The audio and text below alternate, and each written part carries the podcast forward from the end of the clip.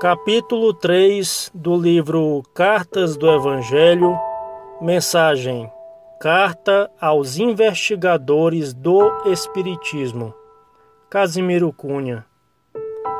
Meu irmão, guarda a certeza de que a mundana ciência é muito, mas não é tudo, na paz de nossa existência. Mormente se já tiveste a nossa expressão de amor Coloca a fé sobretudo na tua vida interior. Tua razão ainda é humana, falível e pequenina. A fé, porém, é um clarão da consciência divina. Muita pompa de palavras, muita terminologia complicam muito no mundo a nossa filosofia. O grande cientificismo de alma pobre e presunçosa transforma os nossos princípios em confusão palavrosa. A lição do Espiritismo é um grande manancial, onde as águas da verdade são claras como cristal.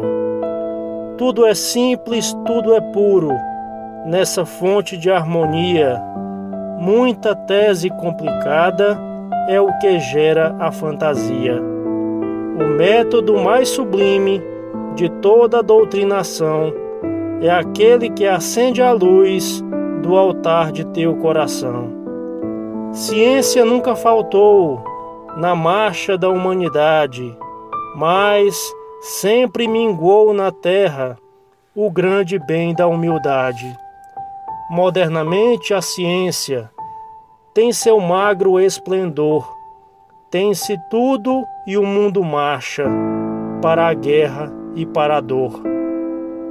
Por vezes, no mar das lutas, a razão vai na maré.